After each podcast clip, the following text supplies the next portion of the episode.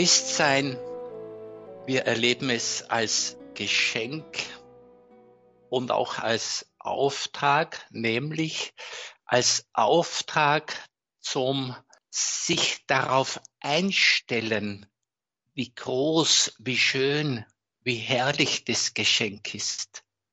Also wir haben viel zu lernen in unserem Leben.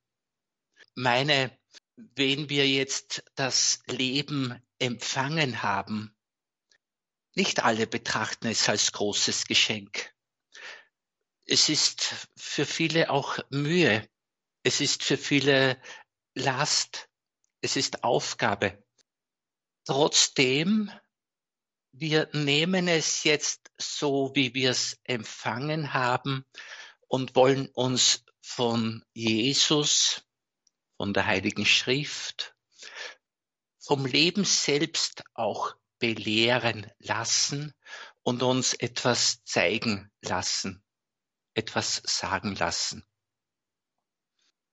Die Propheten des Alten Testamentes haben deutliche Worte gefunden, die dem Menschen eine Orientierung gegeben haben, die den Menschen gesagt haben, wie könnt ihr dem Herrn gefallen?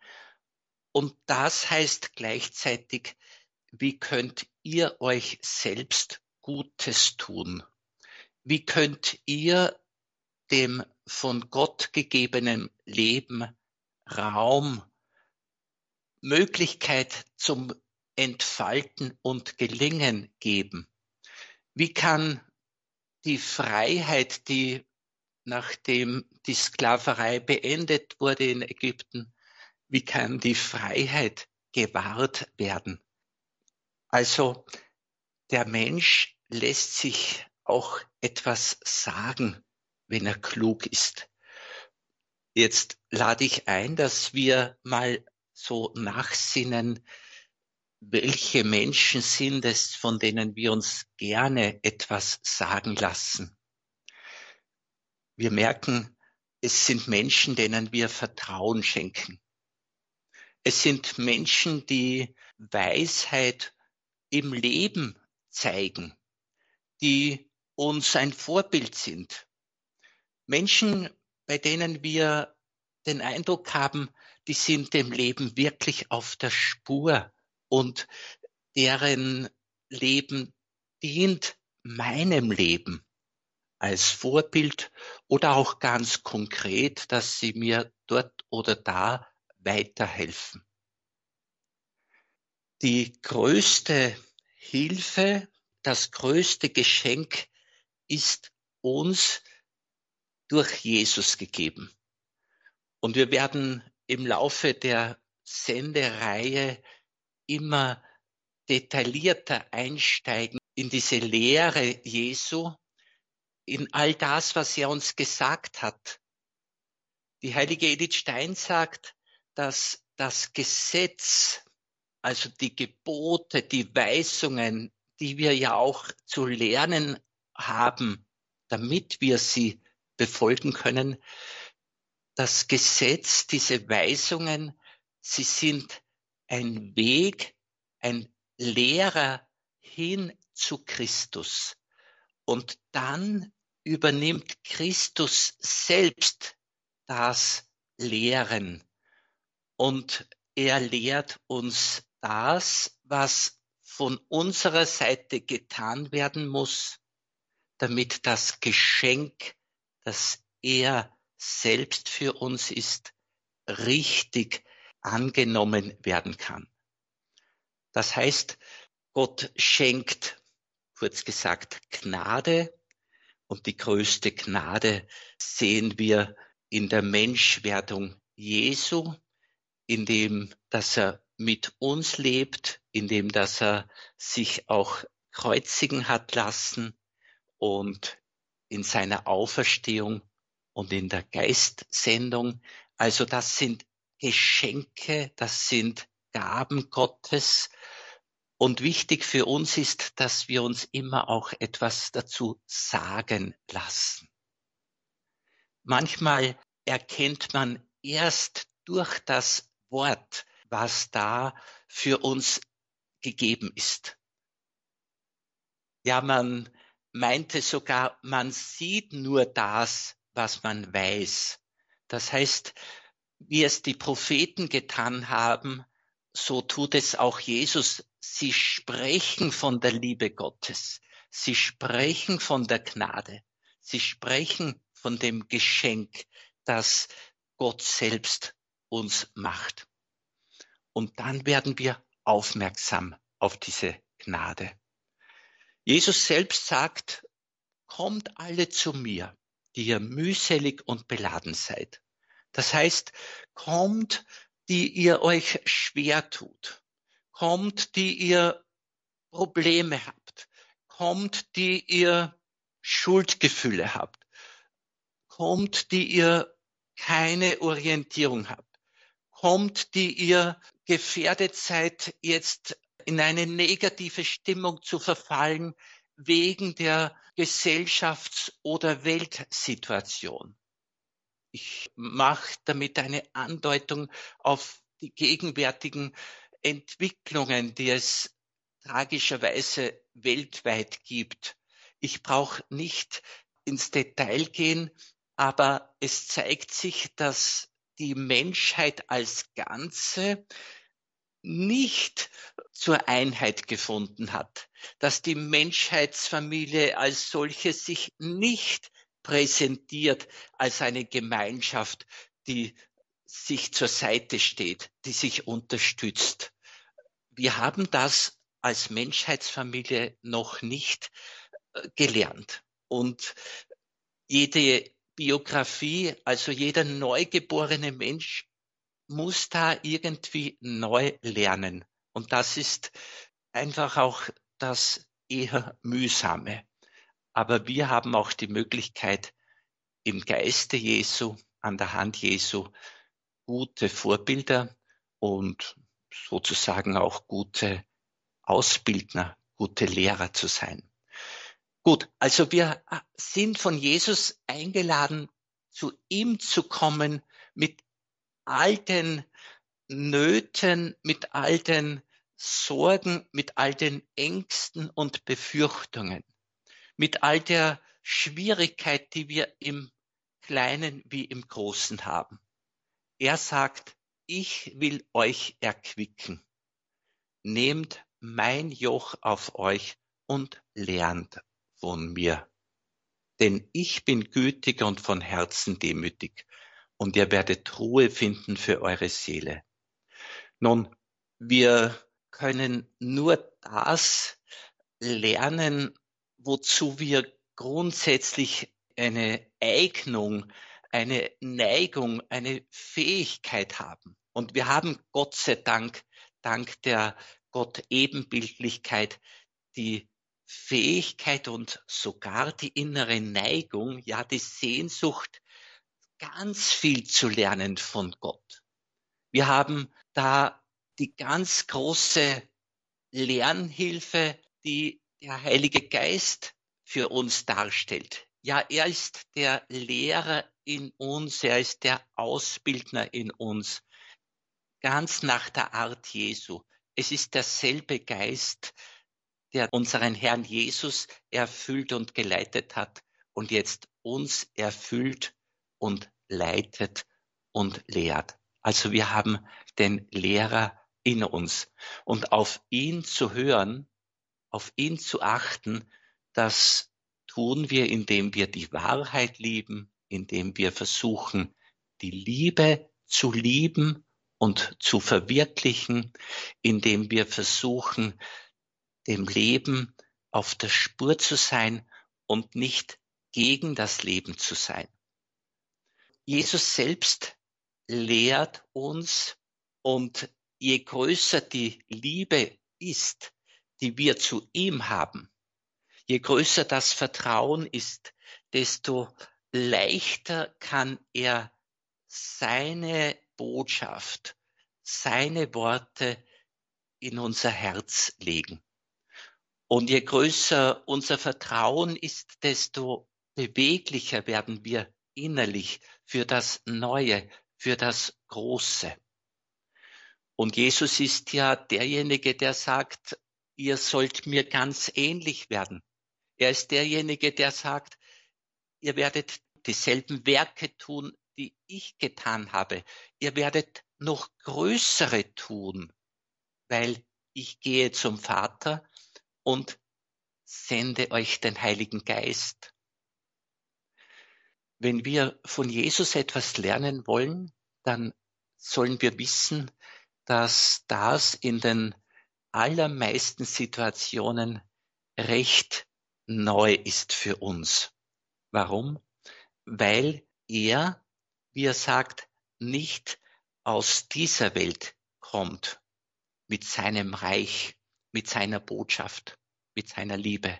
Er kommt ganz aus der Welt Gottes und will seinen Geist in unsere Welt bringen und beginnend in unsere Herzen. Ich bringe ein Beispiel. Jesus hat den Jüngern sagen müssen, nachdem sie einer Gesellschaftsgruppe, nämlich den Samaritern, Feuer vom Himmel schicken wollten, er hat ihnen sagen müssen, nein, so nicht. Ich schildere ganz kurz.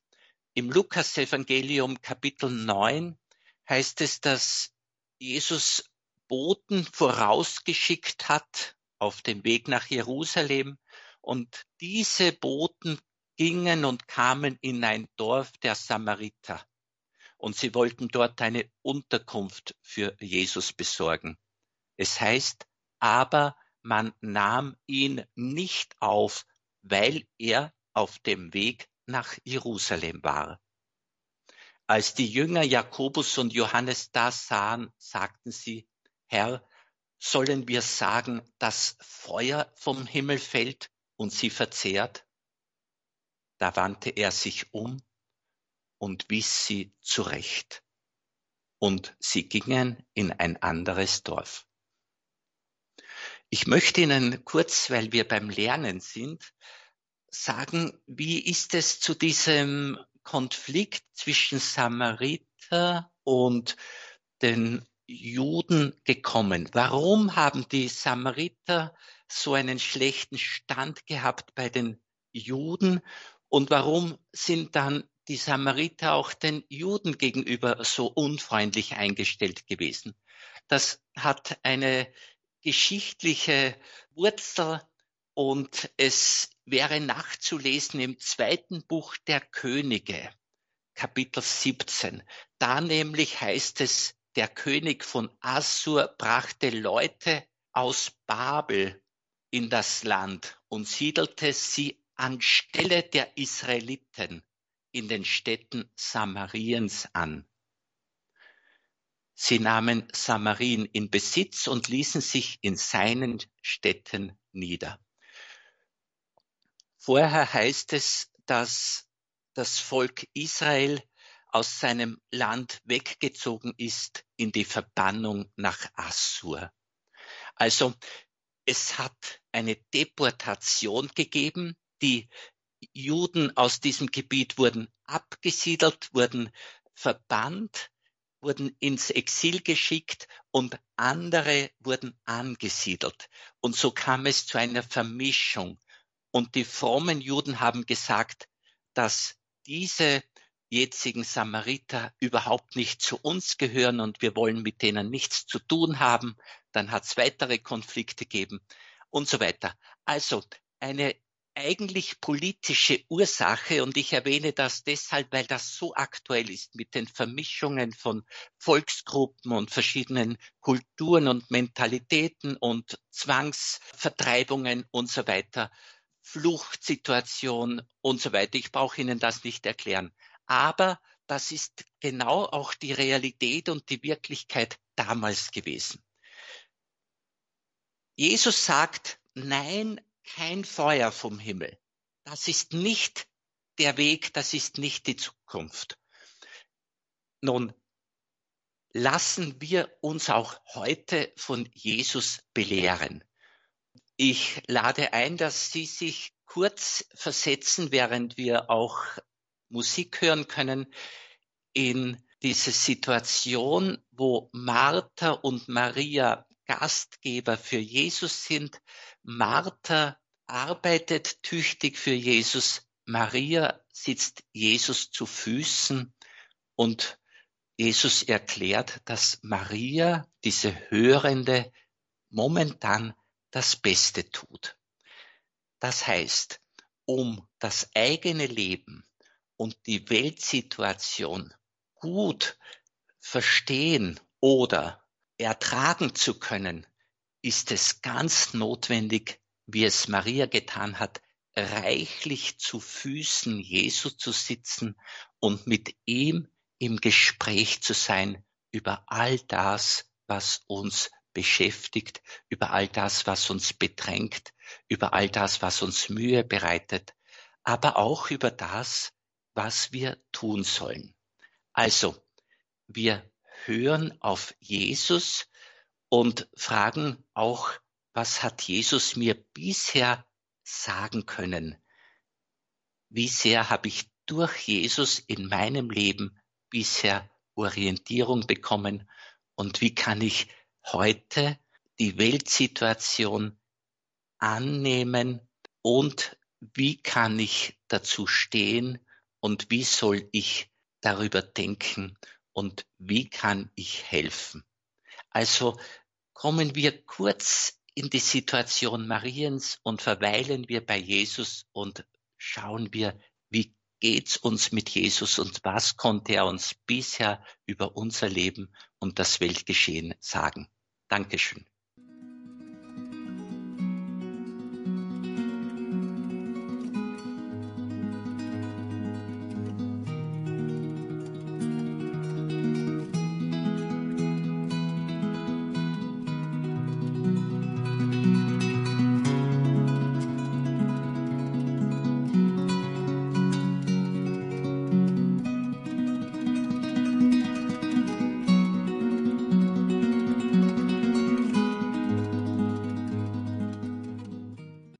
Die Jünger Jesu haben es ans Herz gelegt bekommen, die Menschen zu lehren. Geht zu allen Völkern und lehrt sie. Lehrt sie alles zu befolgen, was ich euch gesagt habe und tauft sie. Also die Taufe steht für das Geschenk, das Gott macht nämlich die tiefe Gemeinschaft Gott-Mensch. Und diese tiefe Gemeinschaft soll sich entfalten wie das Leben eines neugeborenen Kindes sich entfaltet durch die Jahre hindurch und ins Erwachsenenalter hineinwächst. Die Apostelgeschichte sagt uns im Kapitel 17, mit großer Bereitschaft nahmen die Hörer das Wort des Evangeliums auf und forschten Tag für Tag in den Schriften nach, ob sich dies wirklich so verhielte, wie die Apostel lehrten. So in der Apostelgeschichte, Kapitel 17, Vers 11. Mit großer Bereitschaft hinhören, was uns jetzt die Kirche sagt, was uns Christen sagen, was uns in der Literatur zukommt und nachforschen Tag für Tag in den Schriften. Also in den heiligen Schriften nachforschen, ob sich das wirklich so verhält, wie die Apostel lehren.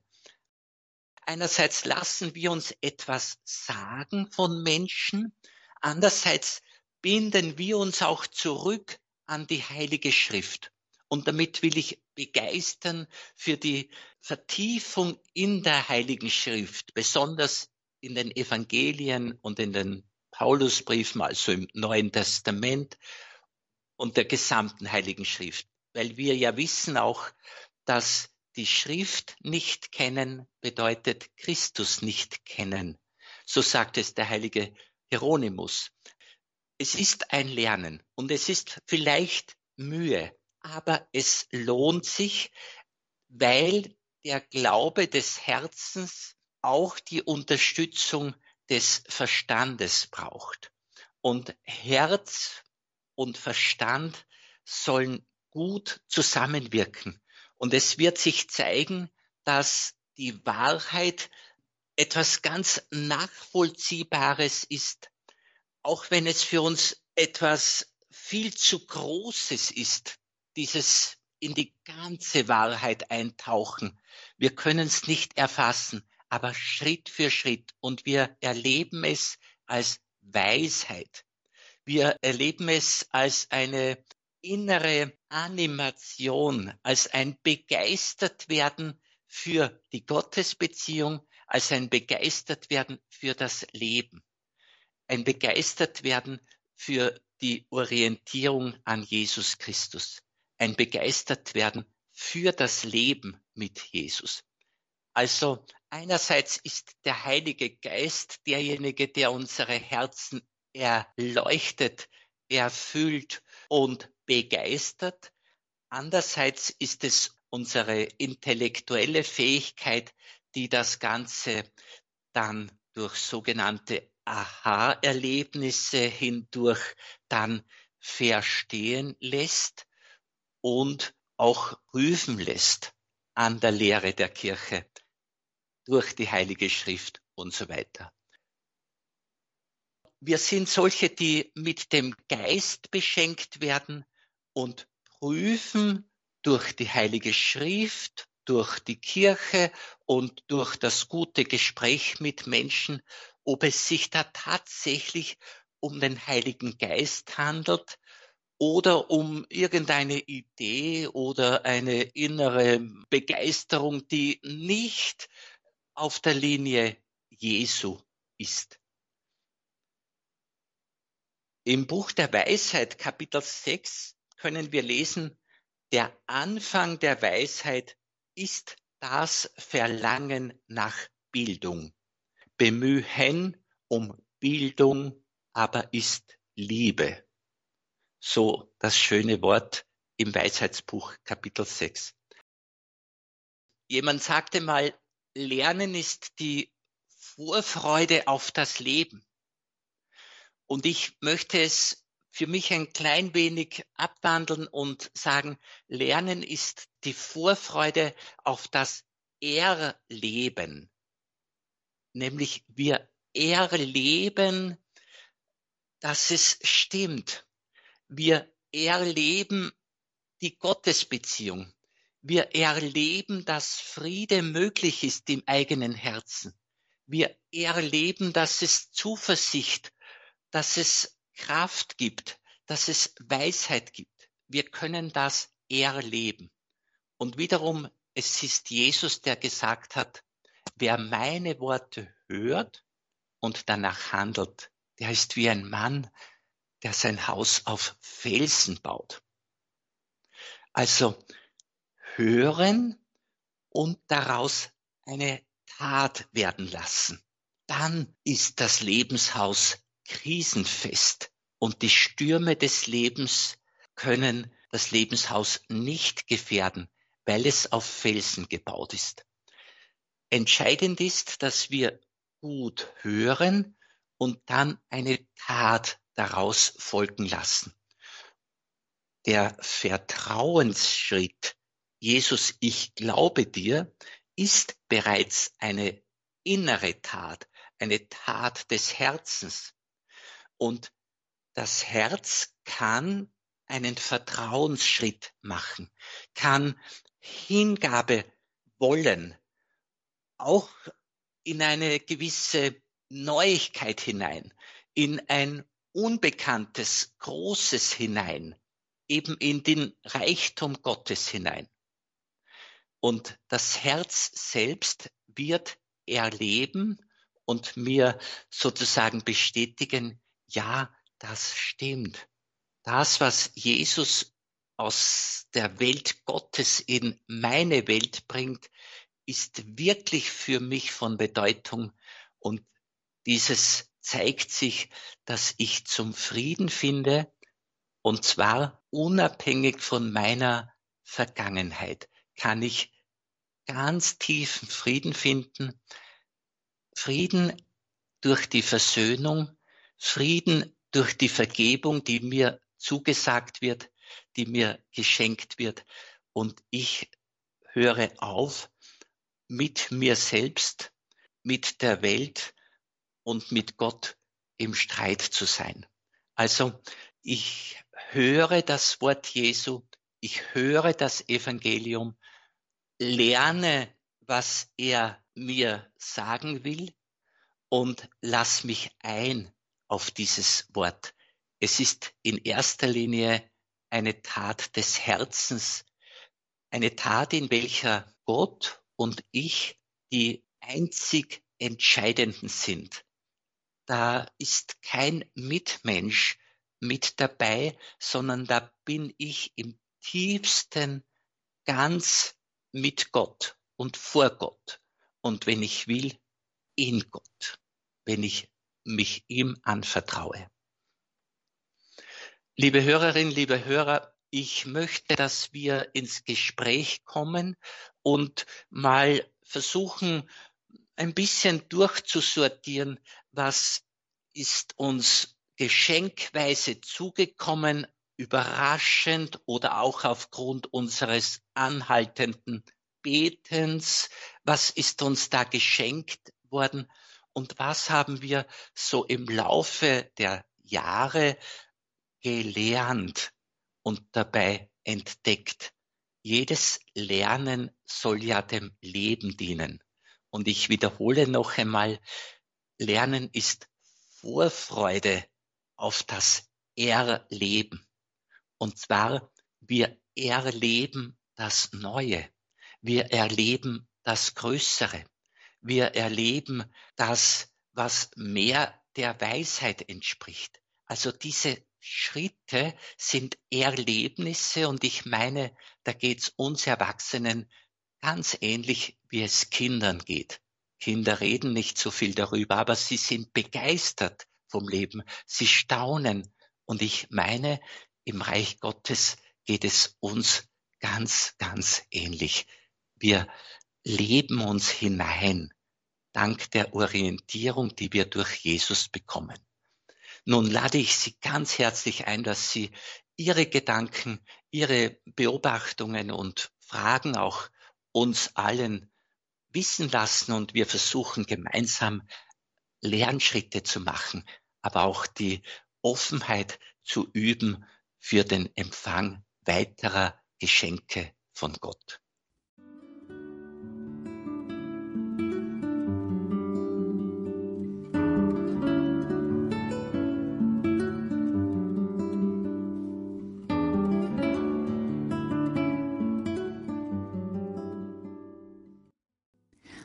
Unser erster Anrufer ist Christoph aus Oberösterreich. Grüß Gott. Grüß Gott, Christoph. Grüß Gott, Pater Weingartner. Also mir ist heute dem, am Morgen bewusst worden, warum ja. ich die Miriam vom Abelin als Jahresheilige habe. Ich habe eigentlich lange mhm. darüber nachgedacht. Ja. Und dann ist mir bewusst geworden, dass die Miriam ein Mensch war, der immer Anstoß genommen, also an dem Angestoß genommen worden. Sie hat nie reingepasst. Und ja, sie in ihrer ja. Demut hat praktisch die Menschen in ihrer Andersartigkeit in Liebe angenommen.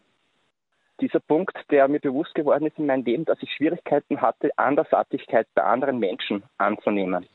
Das hat mir immer Schwierigkeiten gemacht, weil ich bin ja. gern Harmonie in einer, in, einer, in einer schönen rosa Wolke und habe Schwierigkeiten damit, wenn Menschen anders sind, als ich es gern hätte. Ja. Und das ist eigentlich das, was die Miriam vom Abelin eigentlich vorgelebt hat. Das ja. war eigentlich immer ein, ein, eine Herausforderung für sie. Ja. Und ich meine, Christoph, dass uns die Miriam lehren kann, dass diese, ich nenne es mal Freiheit den anderen gegenüber, ja auch die Freiheit ertragen zu können, dass andere sich an meinem Leben stoßen, also dieses nicht beliebt sein ertragen können, wie es auch Jesus ertragen musste, das geht einerseits aus einer ganz tiefen Verwurzelung in der Gottesgemeinschaft, dass ich da meinen Selbststand habe, meine christliche tiefe Identität, meine geistigen Wurzeln da habe, wie der Baum, der an Wassern gepflanzt ist und die, äh, die Hitze und die Stürme nicht fürchten muss. Diese Beheimatung im geistig-spirituellen, das hat der Miriam von Abelin diesen Halt, diese innere Festigkeit gegeben, so dass sie äußerlich Haltung bewahren konnte. Und ich meine, das kann und soll auch unsere Erfahrung werden oder schon sein, dass unsere wahre Gottesbeziehung und wir sind alle dabei, diese noch wahrer und tiefer und existenzieller werden zu lassen und persönlicher werden zu lassen, dass wir genau aus dieser Gottesbeziehung heraus eine wohlwollende, wohltuende Freiheit gegenüber den anderen auch leben können. Sprich, wenn andere jetzt aufgrund meines Lebensstils oder aufgrund meiner Art oder aufgrund meines Christseins nicht applaudieren und nicht begeistert sind, wird mir das zwar wenig Freude machen, aber ich kann damit leben. Und ich darf da ein Wort Jesu aufgreifen, wo er sagt, wünscht den Menschen, wo immer ihr hinkommt, wünscht ihnen Frieden, sagt ihnen ein Wort des Friedens. Und wenn dort ein Mensch des Friedens wohnt, wird der Friede zu ihm kommen, Andernfalls, und das ist jetzt entscheidend, wird er zu euch zurückkommen. Das heißt, du selbst kannst und darfst im Frieden bleiben und du kannst das tatsächlich. Das ist mehr als Willenssache. Das ist ein Friede, der alles Verstehen übersteigt. Also noch einmal, in der Gottesbeziehung finde ich diese geistigen Wurzeln, dieses spirituelle Wurzelwerk, wo ich eine Freiheit leben kann und die Beliebtheit bei den Menschen nicht mehr vorrangig ist. Und ich kann aber auch eine Freiheit gegenüber dem Lebensstil anderer haben, was nicht heißt, dass ich das gut heiße, was manche tun. Aber ich kann das mit einer gewissen therapeutischen Distanz ansehen und bei Bedarf auch darauf Einfluss nehmen. Ist es mal so noch vertiefend, Christoph? Ja, sehr vertiefend, Dr. Paul und auch okay. diese gewisse Dankbarkeit der, der, Geduld Gottes gegenüber, die er mit ja. meinen Leben hatte, auch ja. zu haben mit den anderen Menschen. Diese Geduld, die Gott mit ihnen hat, die ich, dass ich die ja. auch aufbringe und dankbar bin eigentlich für alles. Wunderbar. Sehr schön. Danke. Da sind, danke wir, sind wir auf einer guten Spur. Schön. Danke, ja, Christoph, für den Abend. Ja. Schönen Abend. Grüß dich. Wir haben wieder eine Anruferin, Barbara aus Salzburg. Grüß Gott. Grüß Gott, Pater Paul. Grüß Gott, und, Frau Barbara. Und, grüß Gott. Und zwar, mir ist wichtig, dass ich mich bemühe, auf die Stimme Gottes zu hören, ja. Gott seinen Willen an mir geschehen lasse, dass ich bete und wachsam bin, um die Stimme Gottes zu hören. Und es ist so, dass ich immer stärker im Glauben leben darf und immer stärker vom Glauben gelebt werde. Danke. Sehr schön. Danke für dieses Zeugnis, Barbara. Sie sprechen wirklich von einem Wachstum und von einem Hineinreifen ins Reich Gottes. Das Stillwerden, wir, wir kennen ja aus der Heiligen Schrift das Wort Stille und Vertrauen verleihen euch Kraft. Nur Stille und Vertrauen können euch retten und so weiter. Also genau im Stillwerden können wir die Stimme Gottes wahrnehmen, die sich in unserer Tiefe kundtut und diese Einladung Gottes dient wirklich dem eigenen Leben. Wenn ich den Willen Gottes tue, dann bin ich kurz gesagt sozial sehr wirksam im guten Sinn ich tue aber auch mir Gutes. Und was auch Frau Barbara gut angedeutet hat, wenn ich den Willen Gottes an mir geschehen lasse, dann möchte ich weiterführen, werde ich mehr und mehr fähig, den Willen durch mich geschehen zu lassen. Also wenn Gott mit mir etwas tun darf, und das will er mit seiner Gnade, dann werde ich dadurch innerlich bereitet und fähig, nach außen den Willen Gottes zu verwirklichen. Ganz herzlichen Dank, Barbara. Ich begrüße nun Stefanie aus Wien. Grüß Gott. Ja, hallo. Ich danke Grüß Ihnen Gott. sehr für Ihren Vortrag und ich glaube auch, dass unser Herz immer wieder verwandelt wird, wenn wir leiden oder wenn es uns nicht so gut geht. Und mhm. andererseits glaube ich aber auch, dass wir nicht alles aushalten und ertragen müssen. Und glaube, dass eben die Quelle des Lebens des Heiligen Geistes uns wieder die Inspiration gibt, um uns immer wieder zu stärken und dass wir auch aus der Komfortzone heraussteigen, um uns und anderen auch helfen zu können in unserem Ausmaß und unseren Fähigkeiten. Und ich glaube, wir müssen auch jetzt in diesen herausfordernden Zeiten, die so aktuell sind, auch uns von der Gottesmutter inspirieren lassen, um immer wieder neu aufzustehen und etwas zu tun, was nicht nur uns hilft, sondern auch der Menschheit hilft, in unseren, mit unseren Fähigkeiten, die wir haben. Also ich bin nicht dafür, dass man einfach sagt, äh, ich bete viel und das tut man ja, aber ja. man muss auch aufstehen und unsere Inspirationen, die wir bekommen, leben, meine ich. Sie, Sie, Sie sprechen mir sehr aus dem Herzen, Frau Stefanie. Ganz, ganz so ist es. Und auch wenn es scheinbar kleine Schritte sind, aber das sind entscheidende Schritte und wir wachsen im Tun, auch in einem gewissen Wagnis. Sie kennen vielleicht schon die Worte, die ich auch schon öfter in Erinnerung gebracht habe von der heiligen Therese. Gott scheint keine Gnadenvorräte zu schenken, aber er schenkt sie genau dann, wenn ich sage, ja Herr, ich mache es jetzt, ich gehe die Sache an. In dem Augenblick, in dem wir hundertprozentig nur den Willen Gottes tun wollen, wird uns auch dank der Vorsehung und der Liebe Gottes die innere Erleuchtung, die Weisheit und die Kraft geschenkt. Also, ja. und das sollen wir uns nicht unterschätzen. Und, das wird und ich danke Ihnen für den wunderbaren Vortrag. Ja, seien Sie ja, danke. beschützt. Ja, Gott segne Sie auch. Danke vielmals. Wir haben noch eine Anruferin, Martha aus Niederösterreich. Grüß Gott. Grüß Gott, Martha. Grüß Gott, Pater Paul. Ich möchte nur kurz sagen, uns Christen soll das Leid anderer Menschen nicht gleichgültig sein. Wir haben zwar keine Waffen, um ihnen zu helfen.